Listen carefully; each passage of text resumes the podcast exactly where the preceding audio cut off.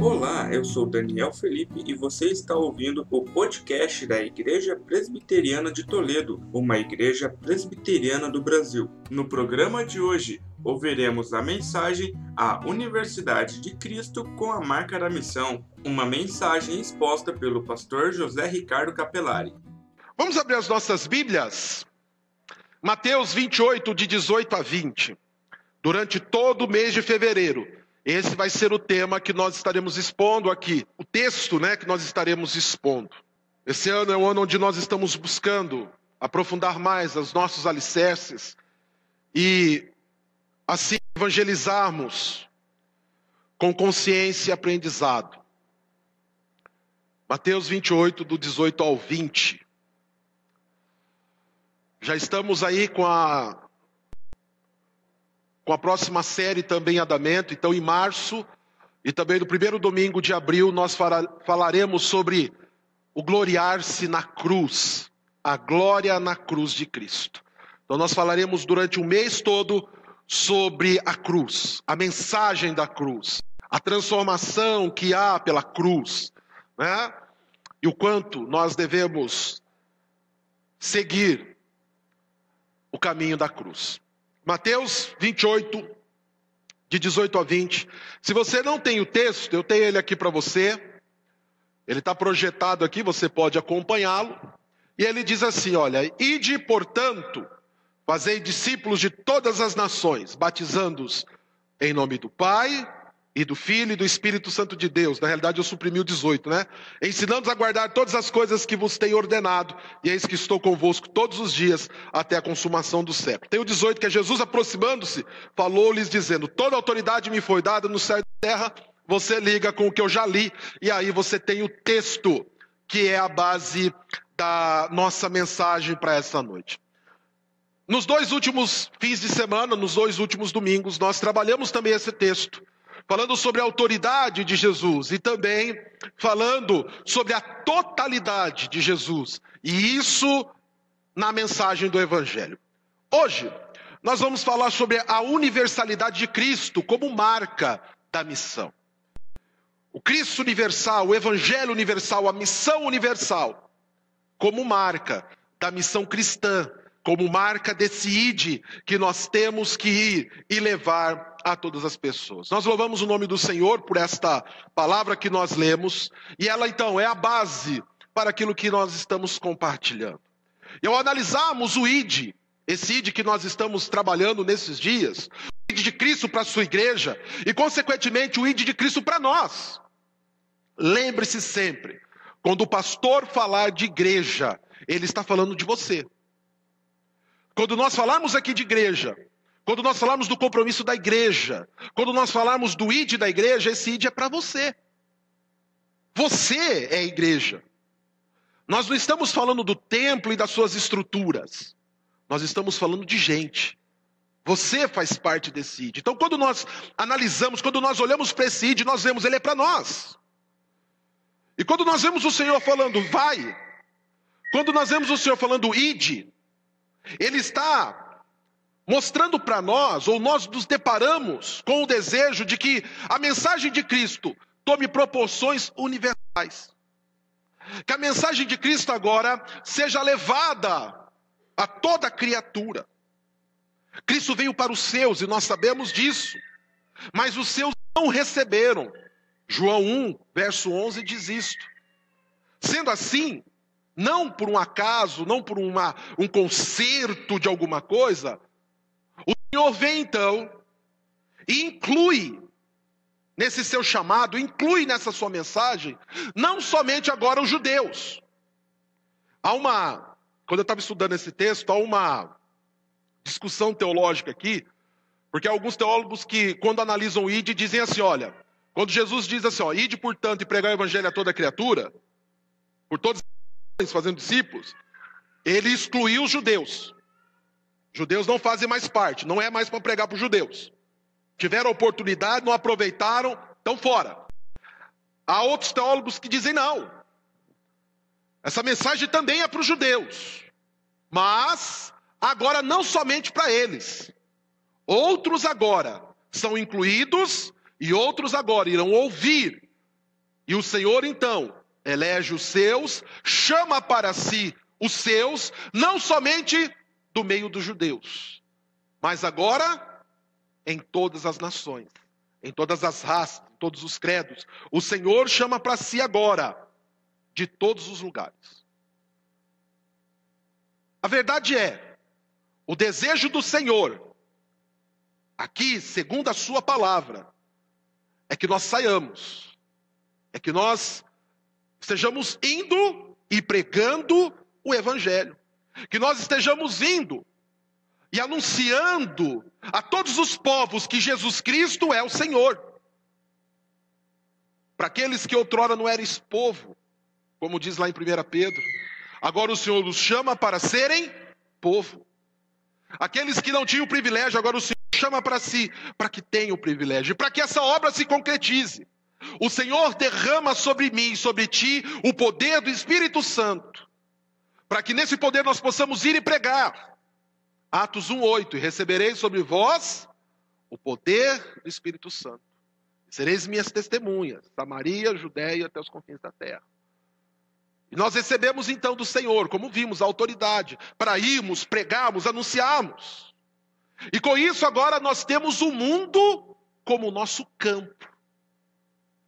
Eu gosto muito de uma expressão de John Wesley.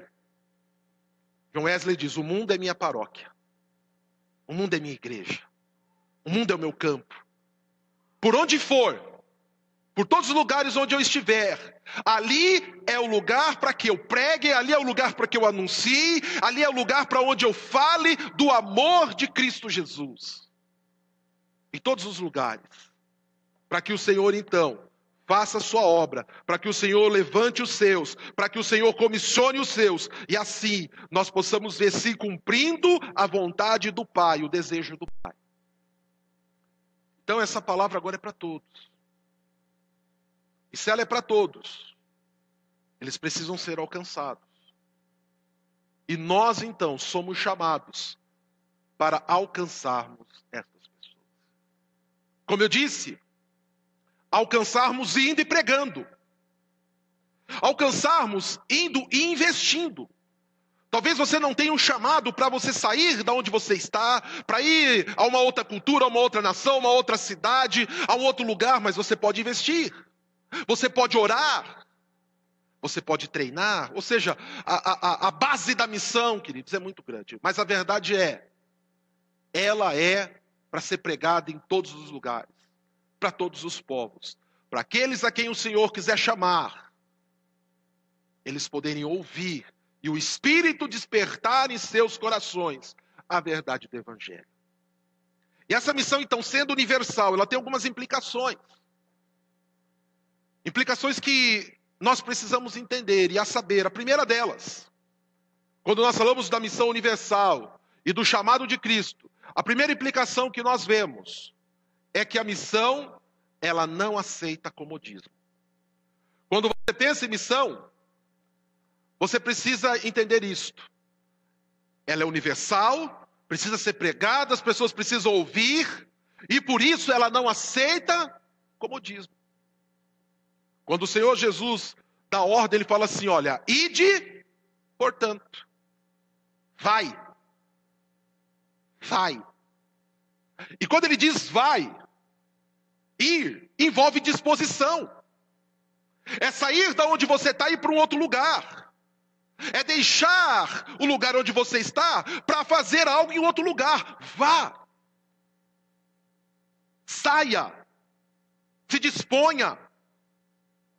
Como eu falei, talvez não pessoalmente, mas se dispõe enviando. Se dispõe orando por alguém orando pelos missionários, orando pelos pastores, orando pelos irmãos e irmãs que estão na cidade, que estão nos campos, que estão em outras culturas e nações, ore por eles. Vá dando contribuições. Os irmãos que estão aí no campo precisam ser sustentados, as obras precisam ser sustentadas. Nós podemos ir também investindo. Mas a verdade é que nós precisamos nos dispor. E quando o Senhor ordena a missão, Ele ordena que façamos a Sua vontade, através do engajamento, da ação, de obras que, acima de tudo, glorifiquem o Seu santo nome. É para nós fazermos. Só que para nós irmos, nós temos que sair da nossa zona de conforto. Hoje pela manhã, na pastoral que eu ministrei à igreja, eu falei um pouco sobre isso. Grande ídolo do, dos crentes, das pessoas dos dias de hoje, é o comodismo, é o conforto. As pessoas estão é, é, é, cada dia mais confortáveis. E, consequência, cada dia mais acomodadas. Então, nós temos que sair da nossa zona de conforto, pois o pregar exige ir o sair, o doar, o ouvir, o envolver-se, o chorar com os que choram, o rir com os que riem. É suportar uns aos outros no temor de Cristo, é instruir e aconselhar uns aos outros em toda sabedoria, e assim por diante, como nos ensina as Escrituras. É ir. O problema da igreja é que a igreja está esperando vir. Nós temos que ir. O problema é que nós, muitas vezes, nos acomodamos e achamos que é o outro que tem que ir, é o outro que tem que fazer. Nós vemos alguém que precisa do evangelho e logo nós pensamos: o pastor poderia ir visitá-la, o pastor poderia ir lá pregar para ela. Por quê? Porque ele é um funcionário, ele tem que estar lá, é obrigação dele. Ele ganha para isso. Ah, é a irmã fulana de tal, podia ir lá pregar por quê? Ah, porque ela fala tão bem. Ah, é o presbítero que tinha que estar lá. Por quê? Porque ele é presbítero, ele assumiu a função e ele tem que estar lá. Mas o chamado é para nós irmos, sairmos da zona de conforto. O problema é que nós somos ensinados diferentes. Nós somos ensinados o contrário disso. Fomos ensinados a não nos envolvermos, a pensarmos somente em nós e nossos próprios números e problemas. Nós somos ensinados a termos prazer e evitar dor de cabeça. A igreja é um lugar onde eu tenho prazer e eu não quero dor de cabeça. Não me traga problemas, pastor. Não me traga comissão. Não me traga envolvimento. Não. Eu quero ouvir uma palavra, que vai aliviar as minhas dores, as minhas tensões, que vai aliviar a minha consciência.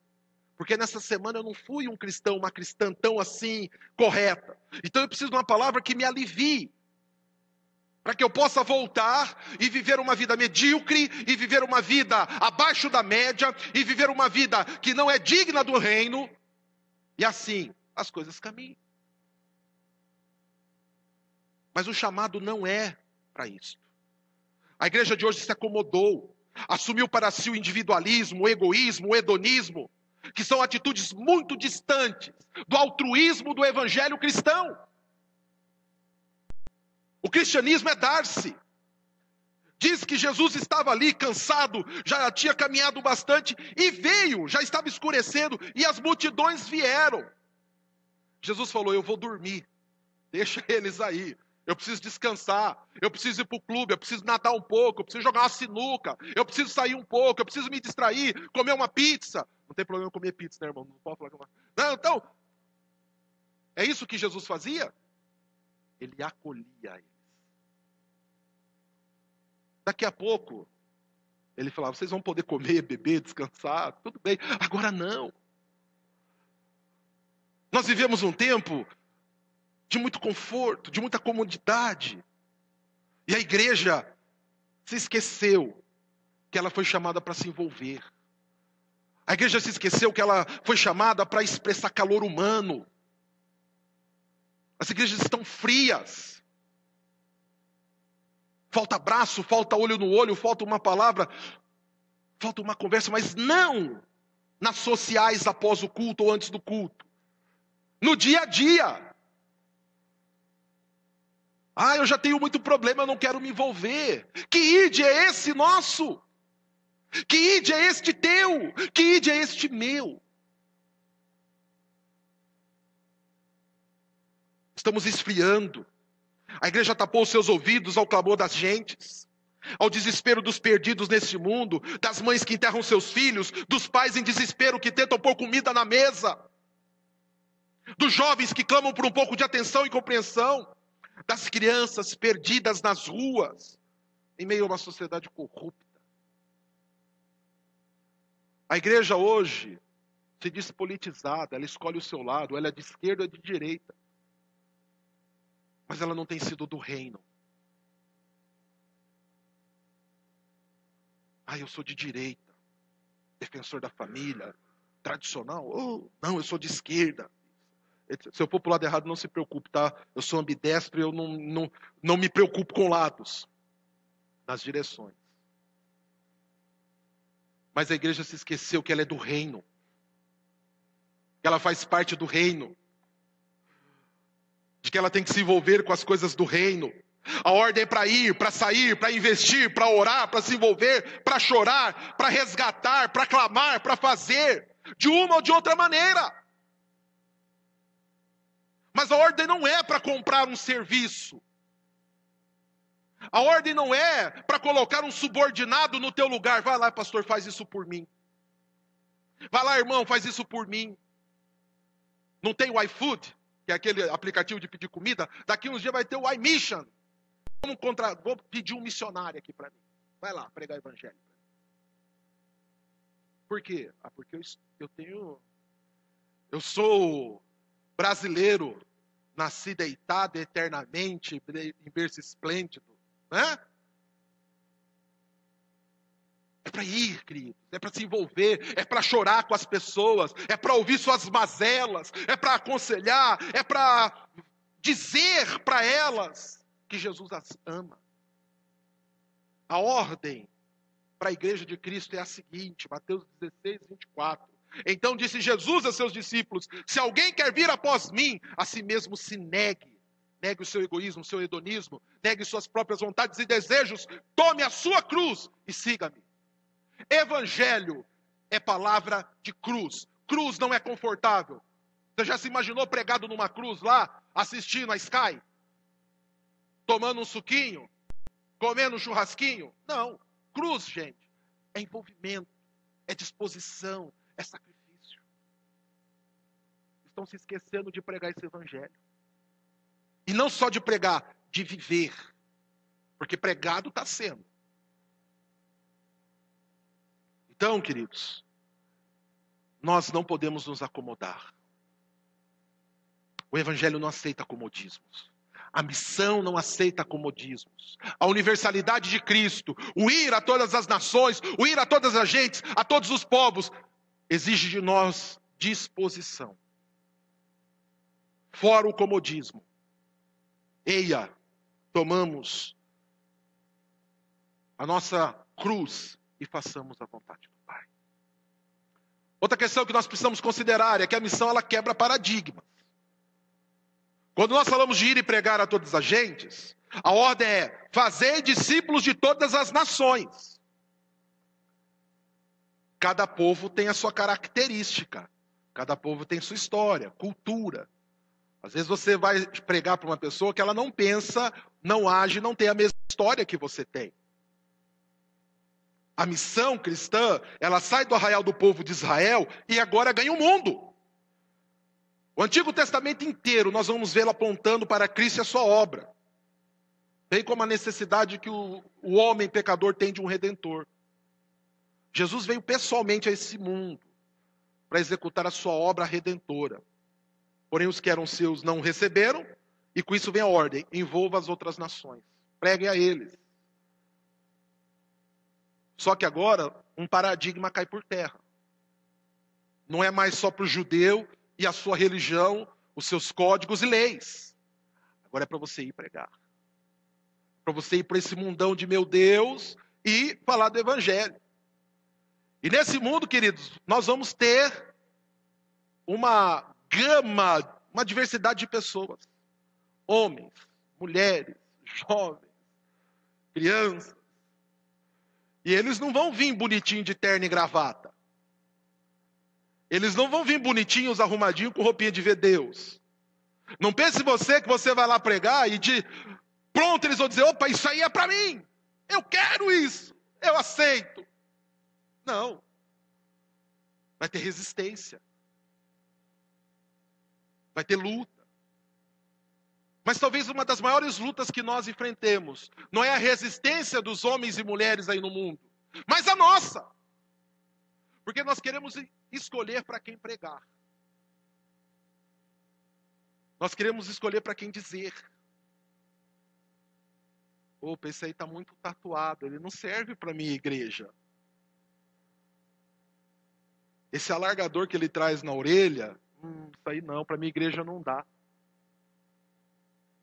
Para o meu povo não, não serve. E aí, o que, que nós fazemos? Nós não respondemos ao chamado da comissão.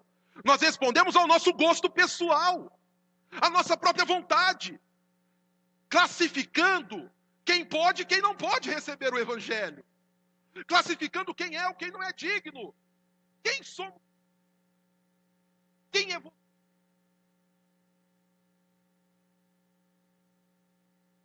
Para escolher quem vai ou quem não vai ouvir a mensagem do Evangelho. A missão quebra paradigmas. Não é para você ficar escolhendo para quem você vai pregar. Mas é para você ir e pregar. Pastor, mas ele é gay. O que, que tem? Está em pecado. Amém. Vai lá e prega para ele. Mas ele é gay. Prega para ele. O evangelho pode transformar a vida dele. Mas ele fez isso. Prega para ele. Mas não dá, pastor. Ele não se encaixa nos nossos moldes. Bingo! Acertou. É isso. Nós queremos escolher, nós queremos, é, é, é, condenamos historicamente toda a, a, aquela história alemã do Hitler e, da, e da, do acerto das raças, né? Toda aquela, aquela questão, e tem que condenar mesmo, mas muitas vezes nós queremos fazer isso dentro da igreja. Só pode assim. Só assim. Você pensa que eu não sofro preconceito por, por conta de cor de pele? Quantas vezes eu tive que dar respostas duras a idiotas que vêm com preconceitos, coisas é, contra a gente? Perdão pelos idiotas. Por eu ter chamado eles assim. Por eles serem assim, o Senhor que os perdoe. Você pensa que eu nunca enfrentei isso? Enfrentei. Mas o chamado é porque eu vai e prego o evangelho a estes também. Não é para fazer a vontade. Tem um pastor que eu quero trazê-lo aqui.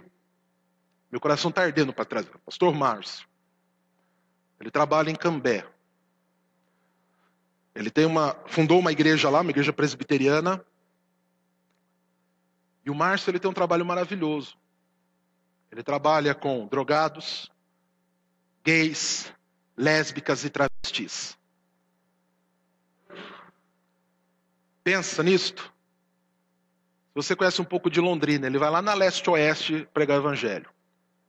Você sabe onde é leste-oeste, você sabe o que, que eu estou falando, você sabe o que, que tem lá à noite. E ele vai. E Deus tem usado a vida desse homem de uma maneira formidável. E vem cada um, cada tipo. Uma vez eu vi ele dando testemunho. Ele pregou para um travesti, alto. Né? Não pensem em mim, tá? Não levo jeito para isso. E veja, veio silicone. E o evangelho bateu ali firme. E adivinha, esse evangelho ele é uma coisa muito louca. O Espírito Santo entrou no coração dessa pessoa. E ele viu que estava errado. E ele falou: Eu quero mudar. Mas era muito bonito, silicone assim tudo. Vamos trabalhar, vamos correr atrás. Conseguiu oferta, fez a cirurgia, tirou o silicone, trabalhou, a pessoa está lá hoje. Pregando o evangelho, dando testemunho. A igreja não pode ficar escolhendo. A palavra do Senhor, Mateus 9, 10 até o 13, diz assim: E sucedeu que, estando ele em casa, à mesa, muitos publicanos e pecadores vieram e tomaram lugares com Jesus e seus discípulos. Ora, vendo isto, Os fariseus perguntavam aos discípulos: Por que come o vosso mestre com publicanos e pecadores? Mas Jesus, ouvido, disse: Os sãos não precisam de médico, e sim os doentes. Ide, porém, e aprendeu o que significa misericórdia quero, e não holocaustos. Pois não vim chamar justos, e sim pecadores ao arrependimento. Só de ouvir essa palavra, nós já deveríamos nos pôr de joelhos e, clamar misericórdia. E, e pregar o evangelho, gente, é quebrar paradigmas. Tanto porque nenhum de vocês, tão pouco eu, éramos dignos desse evangelho. Às vezes, carregamos já pecados muito maiores do que um alargador pendurado numa orelha. Nós não devemos nos preocupar com o exterior e nem com estereótipos. Nós devemos buscar o coração das pessoas. Porque é isso que o Senhor quer. É esses que o Senhor quer chamar para si. Então não crie empecilhos.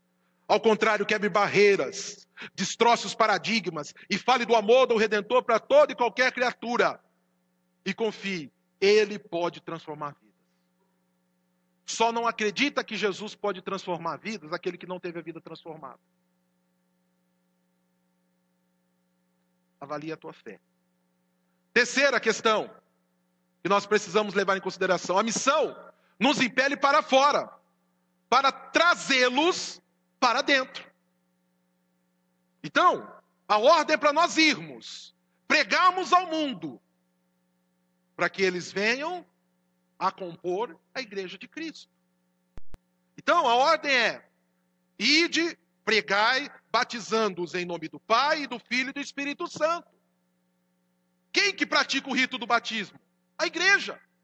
Ou seja, você vai pregar, e aqueles que o Senhor for dando, você vai inserindo na família da fé. E aí começa um outro problema da missão. Porque muitas vezes a igreja até se dispõe a, a ajudar aí tudo, mas há uma grande dificuldade em incluir novas pessoas à igreja. Em trazer para dentro e fazer com que essa pessoa se sinta um membro do corpo de Cristo. Há muitas pessoas que estão na igreja, mas se sentem como um corpo estranho dentro da igreja. Muito porque tem faltado a atitude nossa de integrar, abençoar e fortalecer essas vidas. As pessoas têm chegado à igreja. Louvado seja o nome do Senhor por isso. Mas infelizmente, muitos não permanecem. É triste ver as portas da frente abertas para entrar, mas as dos fundos abertas para sair, porque muitos não entendem o papel de integrar as pessoas. A missão envolve isso também. As pessoas não vão ouvir o evangelho e ficar avulso aí no mundo. Não. Os que o Senhor for chamando, eles vão sendo integrados à igreja. E essa integração parte de nós. Mais uma vez, há uma ideia, há um pensamento de que a integração cabe ao pastor, cabe à liderança. Muito porque muitas vezes a gente não quer se envolver. Essas pessoas que vêm, como eu falei, elas vêm com suas lutas e dificuldades. E aí cabe a nós trabalhá-las no evangelho, na sã doutrina, para que elas cresçam, sejam edificadas, fortalecidas, integradas e se tornem cristãos ativos, fortalecidos, para continuarem a obra de ir e pregar o evangelho. Então, gente, igreja não é clube, onde tem um grupo restrito de sócios, e essa instituição está ali para servir à vontade deles. Igreja não é clube. Tem muito crente tratando a igreja como um clube. E olha para os que chegam com olhos torcidos, tem atitudes arrogantes. Olha, o Senhor tem mandado pessoas aqui a nós. E às vezes a pessoa já está um ano, dois anos, e tem gente chega assim, como que é o nome daquele, daquele irmão mesmo? Aconteceu um caso aqui esses dias atrás. Nós batizamos um rapaz ano passado, trabalhamos, trabalhei, discipulei, nós batizamos o Marcelo, rapaz magrinho, cabeludinho, professor de química. Nós fizemos um culto de despedida para o Marcelo, ele foi para o Tocantins. Esse dia, cadê o Marcelo? A pessoa não sabe onde está. O Marcelo está no Tocantins, gente. Tomara que ele esteja assistindo, se tiver um abraço para ele. Se não tiver, depois eu mando para ele e falo, Marcelo, falei de ti. A gente não tem se preocupado. As pessoas têm passado por nós. E nós não temos marcado, nós não temos é, feito o papel de edificação. E saiba, um dia você foi novato e foi novata. Um dia você teve uma iniciação na igreja. E você sabe a importância de pessoas que investiram em você, que conversaram com você, que abraçaram você, que oraram por você, que se preocuparam com você, que se dispuseram a ensinar a Bíblia para você. Eu me lembro de alguns irmãos e irmãs da igreja lá de Astorga, que se tornaram, inclusive, símbolos de fé para nós. De vez em quando nós vamos visitar a igreja lá, e a gente olha, vê a irmã, vê o irmão, e assim a gente fala: olha, eles estão ali. E nosso coração se alegra. Nosso coração fica jubiloso por isso. Isso é maravilhoso, queridos. Então, nós temos que, na missão também, integrar, integrar as pessoas. Não podemos ter resistência ao diferente. Pelo contrário, devemos alegar: opa, Deus está acrescentando. Ah, mas se a igreja crescer, eu vou perder o contato com o pastor, ele vai ficar difícil dele vir me visitar, vai ficar difícil de eu conversar, vai ficar. A gente começa a se preocupar com isso. Por quê? Porque isso nos dá aquela sensação de conforto. Sabia que há pessoas que não querem que a igreja cresça? Porque uma igreja, quanto mais a igreja cresce, as pessoas falam assim: ah, mas agora eu não conheço mais ninguém. Ah, mas agora ficou tudo muito assim distante. Ah, não sei o quê. Queridos, não.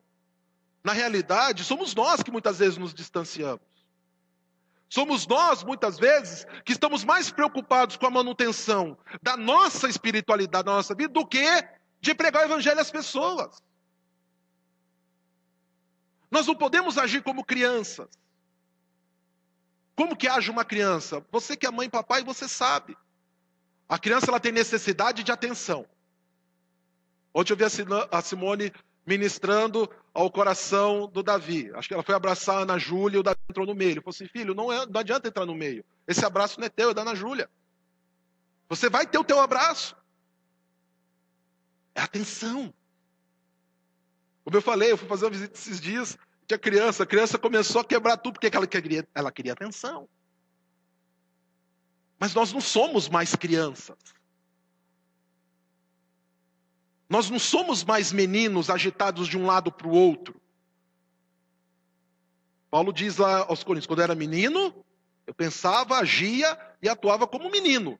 Quando eu deixei de ser menino, eu passei a viver como alguém que tem estatura de fé. Então, não fique preocupado em manter os teus serviços. Uma das coisas que mais nos irrita no banco, o que, que é? Antigamente, gente, quem tinha conta no banco, ele podia ir falar com o gerente, ele podia ir lá no caixa, tinha alguém para atender. Hoje é tudo mecanizado. As pessoas ficam iradas, eu não quero, eu não quero mais, eu quero que venham me atender, eu quero que não sei o quê. Por quê? Porque as pessoas elas querem atenção. Você vai ter atenção, o Senhor está te dando atenção, a liderança está te dando atenção, o pastor em algum momento vai te visitar, vai estar com você, mas saiba, não deixe de cumprir o teu papel de integrar pessoas por medo de perder o teu serviço. Não queira que a igreja permaneça pequena, não tem problema nenhum a igreja ser pequena, se essa for a vontade do Senhor. Também não tem problema nenhum a igreja crescer, se essa for a vontade do Senhor. E eu confesso para vocês, o meu trabalho não é para a igreja nem permanecer pequena e nem crescer. O meu trabalho é para glorificar o Senhor. Se glorificar o Senhor sendo uma igreja pequena, louvado seja o nome dele. Se glorificar o Senhor sendo uma igreja grande, louvado seja o nome dele. A minha preocupação não é por gente em banco. Minha preocupação é pregar o evangelho, é glorificar o Senhor. Agora, se a igreja crescer, nós temos que atuar dessa maneira. E é natural que algo que seja saudável cresça. Não é? Que algo que esteja em conformidade cresça. Criança saudável faz o quê? Cresce. Quando não cresce, você taca o quê? Sadol nela. Lembra do sadol? Para abrir o apetite? Acho que a minha mãe me deu tanto sadol que meu apetite não fecha. Eu cresci demais, né? Então, não tenha medo. Pelo contrário, integre as pessoas, ensine-as na sã doutrina, ajude que elas cresçam e dessa maneira o Senhor seja glorificado. Visite, apoie. Você está vendo alguém novo? Dê atenção a essa pessoa. Pergunte de onde ela é, de onde ela veio, o que ela está precisando. Se envolva. Ore por ela. Peça que o Senhor a abençoe. Quero aprender mais. Se dispõe a ensinar. Um dia você precisou e alguém te ajudou. Hoje ajude aqueles que precisam. Então, é isso também. É você ir, eles virem. E quando virem, serem admitidos, trabalhados, recebidos, abençoados, porque crescerão e ajudarão nesta obra de glorificar o Senhor. Em quarto e último lugar, e aí a gente fecha a mensagem de hoje. A missão esteve no ministério cristão por entre os séculos. Essa é outra questão que a gente precisa entender. A palavra nos diz: ensinando-os a guardar todas as coisas que vos tenho ordenado, e é isso que estou convosco todos os dias até a consumação do século. Nós temos que ensinar. E cabe a nós a tarefa de perpetuar os valores, os princípios do evangelho entre as nações. Há um estudo, há uma preocupação no meio das igrejas de países que outrora eram países cristãos, por exemplo, países da Europa, que hoje estão abandonando o cristianismo. Há países que foram é, grandes importadores, grandes, aliás, grandes exportadores de missionários. Hoje são países que quase não se ouve mais a mensagem do Evangelho. Há igrejas, inúmeras igrejas na Inglaterra, que hoje não servem mais como igrejas, são pubs, são estúdios de música, são danceterias, porque as pessoas estão esquecendo o pós-modernismo e já estão dizendo até do pós-cristianismo. E para que isso não aconteça, tem que ser ensinado, pregado, perpetuado. E quem faz isso? Nós. Não só através da nossa fala, mas dos ensinamentos, das atitudes, passando esses princípios e valores adiante. Daí vocês verem dia após dia a minha preocupação com as crianças. Por que, que elas são. É tão importante investir na vida delas? Para que não se perca. Para que isso não passe. Eu, quando criança, fui ensinado. E hoje eu louvo o Senhor pela oportunidade de, de poder servi-lo. Mas cabe a nós, nós temos que ir, nós temos que ensinar. Nós temos que lutar pelos valores cristãos, lutar pela família, lutar pelos princípios da, das, das Sagradas Escrituras, lutar para que a sociedade não perca essas balizas, estes marcos que o cristianismo colocou ali, e que durante séculos, milênios, vem trazendo equilíbrio ao nosso mundo. A terra sem a presença de Deus, queridos, é um caos completo.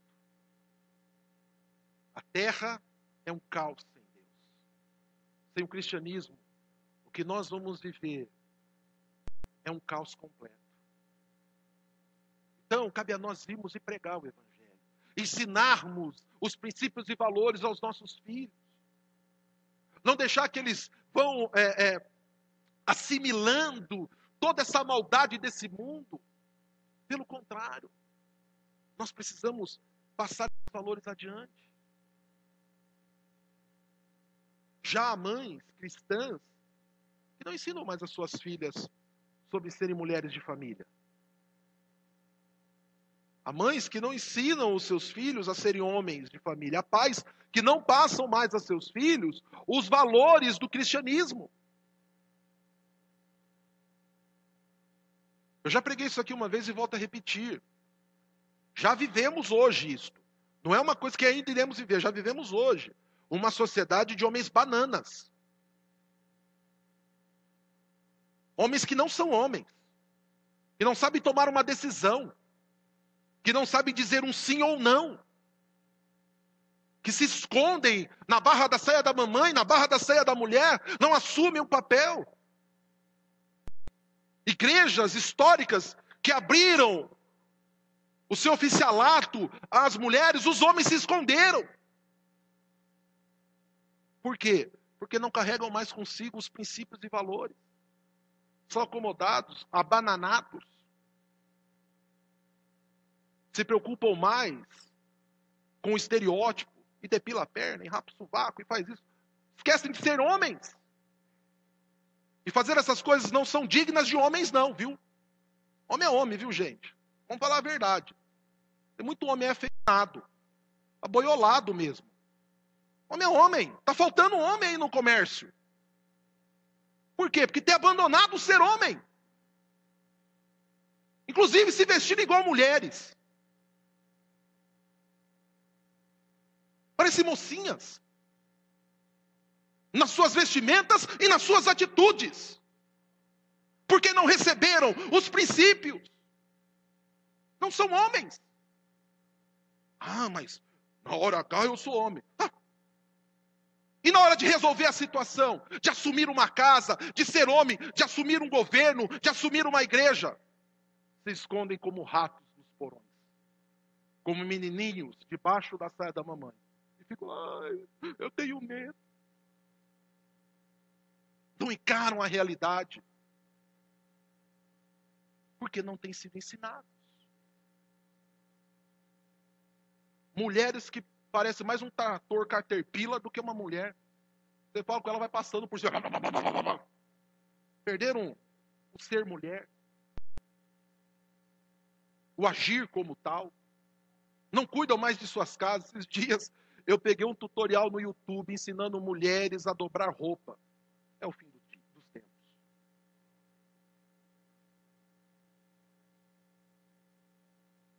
É, ué. Tem mulher que não sabe fazer arroz na panela elétrica. Se não souber fazer arroz na panela elétrica, não sabe ferver água. Verdade. Misericórdia, Senhor.